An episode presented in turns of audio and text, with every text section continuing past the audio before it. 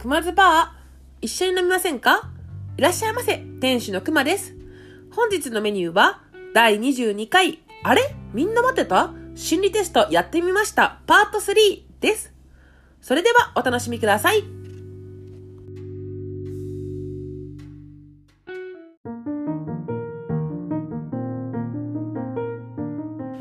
さあ、今日もやってきました。心理テストの日ですよ。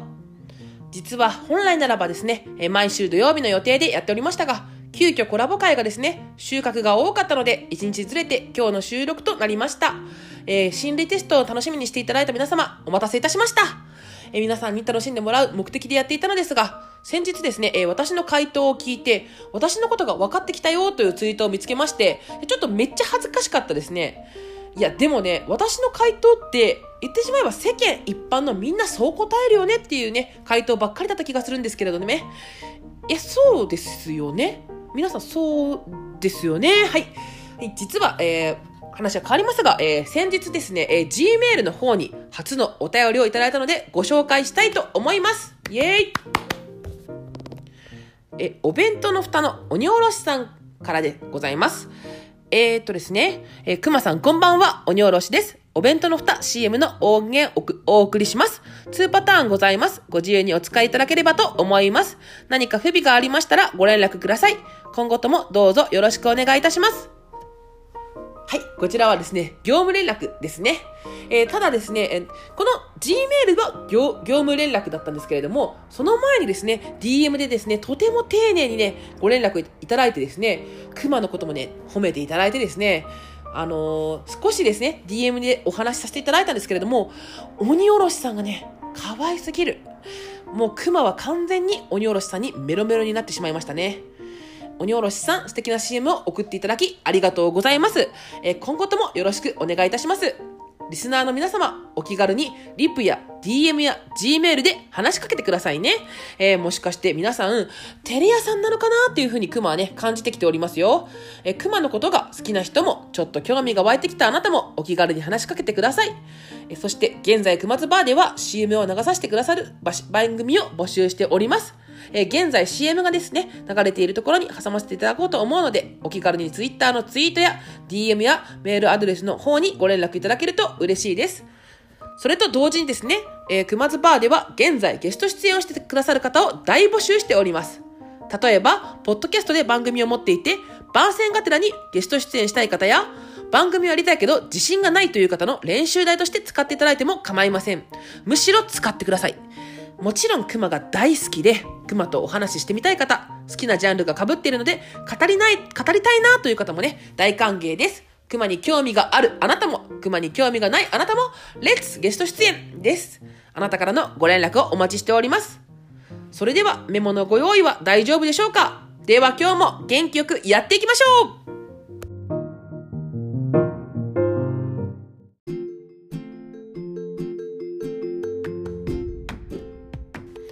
皆様にご報告があります。なんと、なんと、熊津バーは皆様のおかげでついに、ついに1000回再生を達成できましたイエーイこれもですね、一重に聞いてくださる皆様のおかげです。えー、ありがとうございます。感謝してもしきれません。えー、聞いてくださる方々のですね、感想を読むたびに本当に涙が出るぐらい嬉しくて、え、もう今でもですね、何回も読み返しております。ありがとうございます。皆様の感想一つ一つが今の熊のモチベーションを保たせてくれております。リスナーの皆様のこと、熊は大好きです。ビッグな愛です。拙い配信ではありますが、これからも熊ズバーをよろしくお願いします。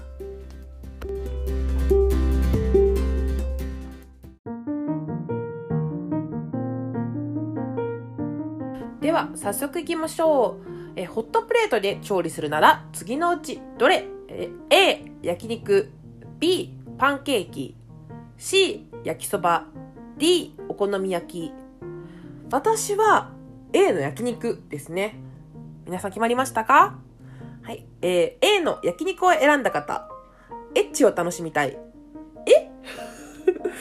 え焼肉は肉体関係の象徴。あなたの不純な恋愛願望は？とにかく楽しんでエッチができるような恋愛がしたいということ。そこには精神的なつながりや信頼、心の安らぎなどがなくてもいいのです。ただ会ってエッチを思う存分楽しむ、肉体的快楽優先の恋愛です。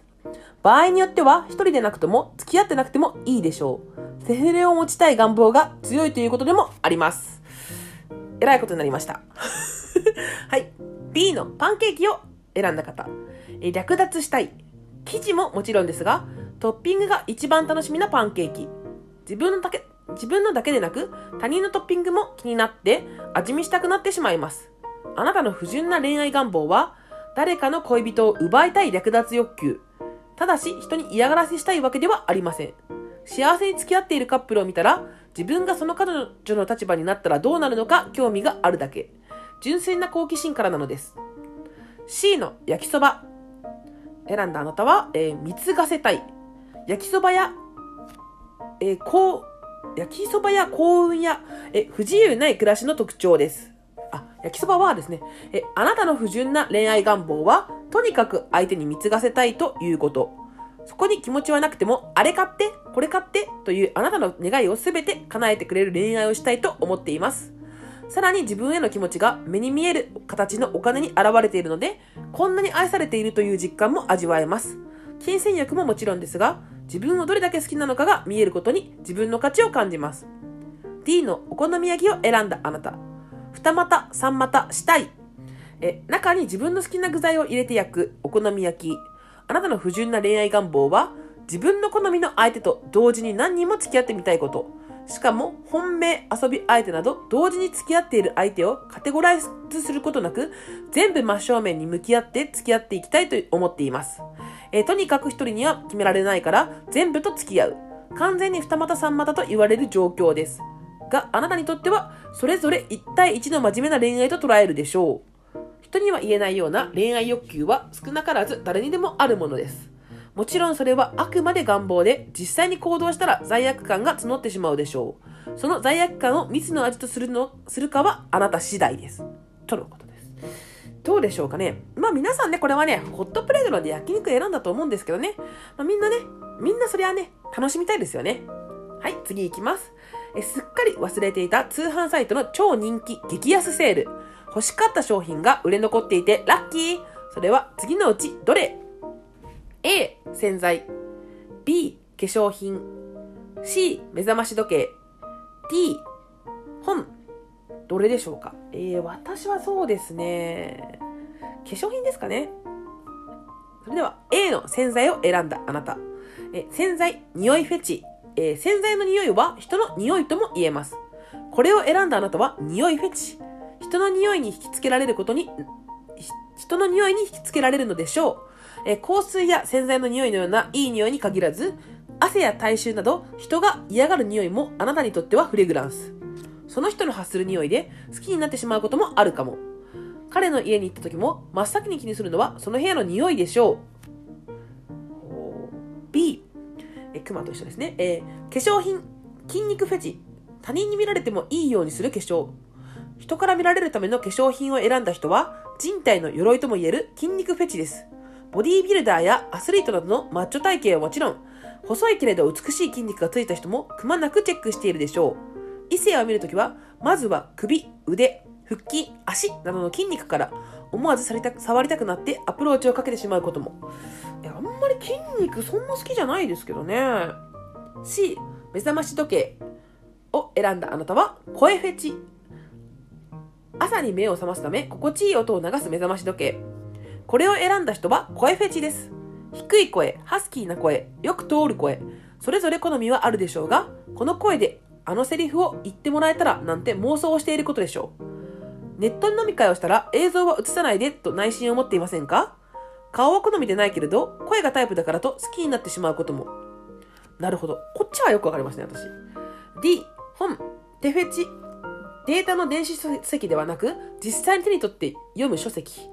これを選んだ人は手フェチでしょう。スルリと伸びた美しい指や、血管が浮き出ている手の甲、男らしいゴツゴツした手など、その手と仕草にキュンとしてしまいます。キーボードを叩いている時、グラスを持っている時など、思わず見とれてしまうでしょう。その手に触られたら、と思うとドキドキが止まらないはず。今まで好きになった人のタイプを思い出すと共通項があるはずです。それはあなたのフェチ的な部分でしょう。自分のフェチを認識すれば新しい楽しみや喜びが見つかるかもしれません。いかがでしたでしょうか？私はちょっとこれに関してはあんまり当たってなかったですね。どっちかっていうとこの中で言ったら声フェチになるかなって思いますね。好きな人の声大好きですね。はい。それではね、えー、一旦ここで CM です。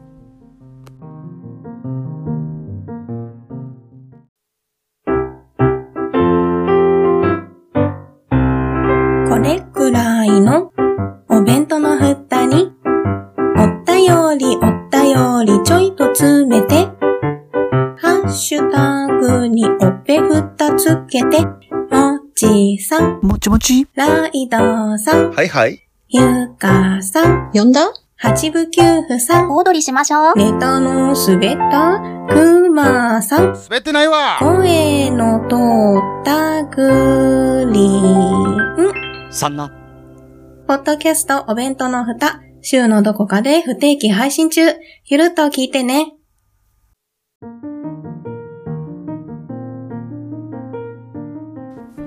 後半いきます。あなたは長い道のりを旅しています。お供には、牛、虎、猿、羊、馬がいます。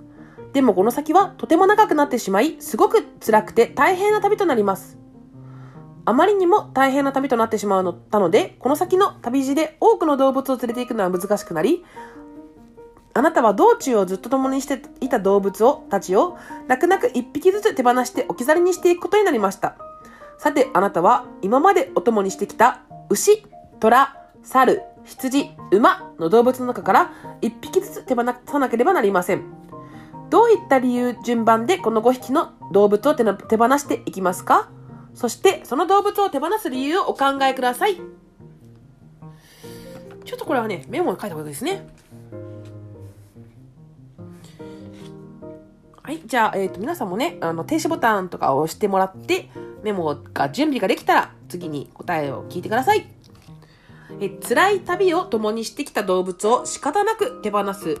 これはあなたがいざという時、本当に困った時にどういう順番で何を捨てていくのかを表します。そしてそれぞれの動物にはそれぞれの持つ意味があります。えっとですね、ちなみにクマは、えー、一番最初に猿を手放していきます。猿を手放した理由は、えー、猿がもともとね、苦手なんですね、私は。そして、えっ、ー、と、役に立たなそう。この中で一番役に立たなさそうだから。えー、2番が、えー、虎で、えー、まあ、この中でに、まあ、次に役に立たないかなっていうのと、えっ、と、危なそうだなっていうのでね、手放そうかなと思います。そして3番が牛。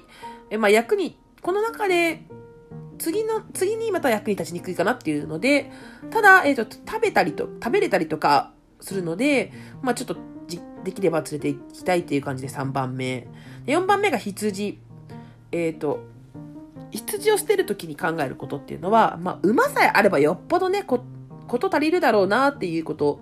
まあ、でもどういった面で取っときたいかっていうと、あったかそうだなっていう理由でね、寒い時とかね、あったか、温まれるんじゃないかなっていう理由で馬、羊を取っていきます。え5番目は馬。えー、馬を手放す時の理由は、えー、よっぽど手放さないんですけど、まあ、早い、早いしねっていう感じで取っとくんですけど、まあ、まあ、どうしてもね、餌をあげることができなくなってしまったら手放すしかないかなっていう感じですかね。はい。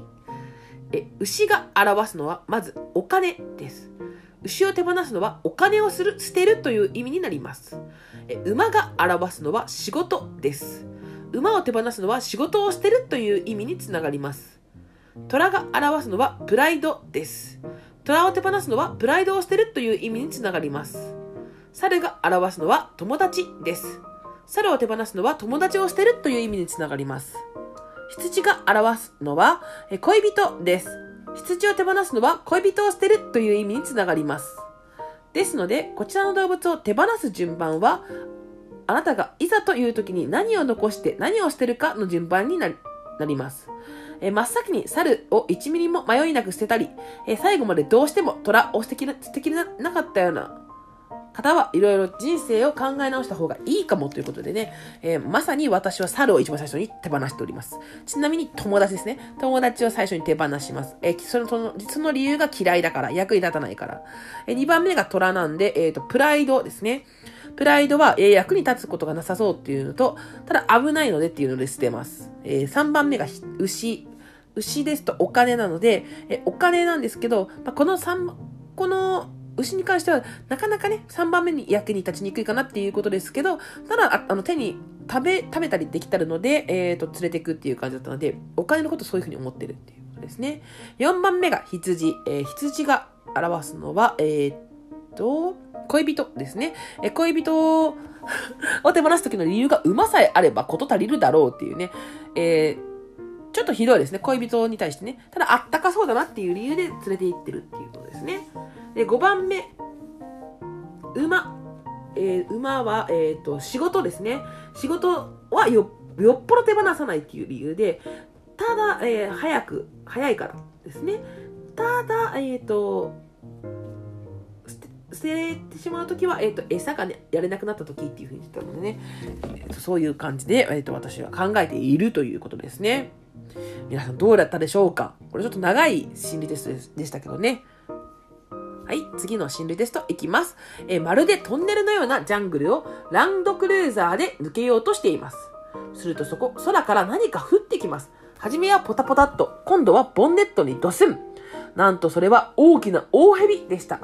ということは今までに落ちてきたものは、そうです、蛇でした。あなたは急いで車の窓を閉めました。全開にしていた窓ガラスを閉めてしまうまでに、蛇は何匹車内に侵入してきたでしょう ?A、1匹。B、2、3匹。C、5、6匹。D、数えきれないほど。です。はい。では何匹でしょうか？まあ私は、そうですね。うーん、まあ5、6匹ですかね。はい。では診断結果です。えー、トンネルを抜けるクルーザーはセックスの暗示。そして車に侵入してくれる、侵入してくる蛇の数は、エッチしたいという衝動の高まりを表します。つまり、蛇の数を多くイメージした人ほど、エッチをしたい願望が高まっているということです。診断は、あなたのエッチの願望度はというものでした。1匹を選んだ人は、エッチ願望度は低めです。元気がないだけなら問題ないですが、エッチに自信をなくしているなら問題ありかも。自信を回復させてくれる優しい恋人が現れるといいですね。え2、3匹を選んだ人は、エッチ願望度はやや低め。エッチをしたい気持ちはあるものの、仕事や勉強、レジャーなど何か他に夢中になることがあって、エッチをするほどの元気が出てこないようです。もし恋人がいるなら、そろそろ不満の声が聞こえてくるかも。5、6匹を選んだあなた。え、エッジガンボードはややや高めです。エッチできる時間があれば作れる、作、作れるはずです。なのに願望が高まったままなのは理由は2つ。1つは恋人がいない。または恋人にエッチを拒否されている。もう1つは恋人以外に気になる異性がいて浮気願望が高まっている。あなたはどっちでしょう？いやひどいですね、これ。浮気願望が、そんなことないですよ。はい。え数えきれないほどを選んだ人。エッチ願望度は、えー、高めです。旗から見てもエッチしたいと顔に書いてあるのがわかるほど。エッチさせてくれるなら誰でもいいと思うほど、エッチ飢餓状態かもしれません。ということです。いや、これはなかなかな、えー、心理テストでしたね。なので、えっ、ー、と、もしもね、あの皆さんがね、また飲み会の席なので、あの狙っているね、女の子や男の子がいた時にはね、この心理テストをやって、え今日の夜行ってるかどうかをね、ちょっと探ってみるのはどうかなっていうふうにね、これ前回の時も言ったような気がしますからね、いいかなと思うので、ぜひ使ってください。はい、今回の心理テストはいかがでしたでしょうか？え願望低めだった人も、超高めだった人も、楽しかった？そろそろ飽きてきた？などありましたら、ぜひ Twitter にてつぶやきお願いします。